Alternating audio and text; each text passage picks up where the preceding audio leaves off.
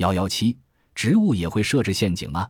有些植物是用陷阱逮住昆虫的，不过它们捕虫而不吃虫，只是将昆虫囚禁起来，一段时间后才打开牢门，把俘虏放走。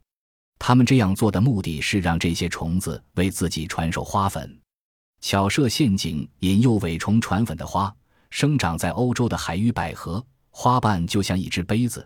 这种花发出一种像腐烂尸体般的恶臭，这种奇臭难闻、令人作呕的气味，把一种嗜臭食腐的小甲虫吸引过来了。小甲虫爬上海域百合的花瓣，这时花瓣内侧的一种油滑液体使它像坐滑梯似的，一下子滑到了杯子的底部。由于四周花瓣的内壁上都长满了倒刺，小甲虫即使有三头六臂，也逃不出这个牢笼。这就是海域百合设下的陷阱。开始，小甲虫并不急于逃出陷阱。海域百合的雌蕊和雄蕊都长在陷阱底部的雌蕊上，会分泌出一种甜甜的蜜汁。小甲虫立即贪婪地吮吸起来，它的身体颈不时碰撞雌蕊四周的雄蕊。这些雄蕊个个都像武侠小说中的暗器机关。小甲虫一碰上，里面立刻射出一串串花粉。这些花粉就粘在小甲虫的身上，一天以后，花瓣内壁的倒刺微软了，油滑的液体也已干枯。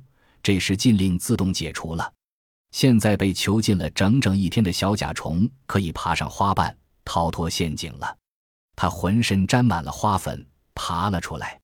不久，又被别的海域百合的臭味吸引住了，再一次跌入新的陷阱。就这样，他把花粉传授了过去。马都灵也会巧设陷阱，它的花儿像个小口瓶，瓶口长满细毛，雌蕊和雄蕊都长在瓶底，雌蕊要比雄蕊早熟几天。雌蕊成熟的时候，会分泌出一种又香又甜的花蜜，把小虫子吸引过来。小虫子身不由己，陷进牢笼，饱餐一顿后，想要返回时已是不可能了，因为瓶口细毛的尖端是向下的，进去容易，出来难。小家伙心慌意乱，东问西撞，四处碰壁，不知不觉中把自己带来的花粉都沾到了雌蕊上。几小时后，雌蕊猥亵了，小虫子依然是花之死。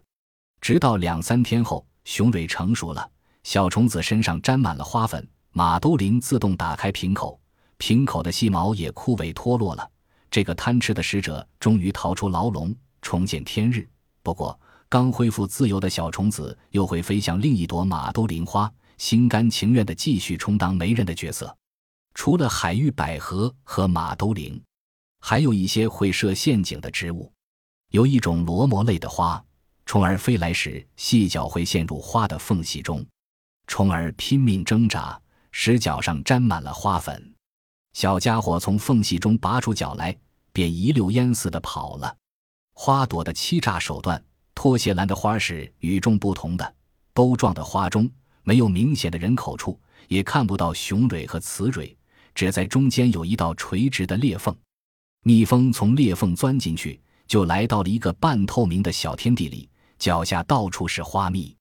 蜜蜂尝了几口，准备离去时，后面已封闭起来，没有退路了，只有上面开着一个小孔，蜜蜂只好沿着雌蕊柱头上的小道勉强穿过。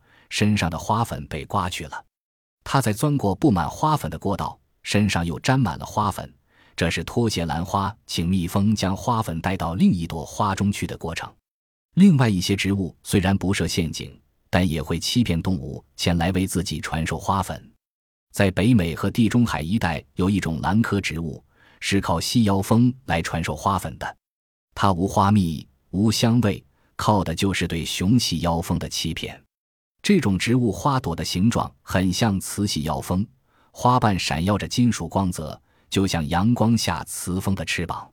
更有趣的是，它的花朵还能发出雌细妖蜂的气味呢。因此，雄奇妖蜂见了会兴高采烈地飞来。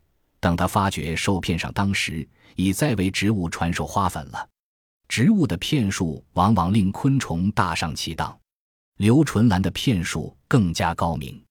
它的花朵的形态和颜色，活像一只只蜜蜂。一片刘纯兰在风中摇曳，简直就像一群好斗的蜜蜂在飞舞示威。蜜蜂有很强的领土观念，他们发现甲蜂在那儿耀武扬威，便群起而攻之。结果，正中刘纯兰的下怀。蜜蜂的攻击对花朵毫无损伤，却帮助传授了花粉。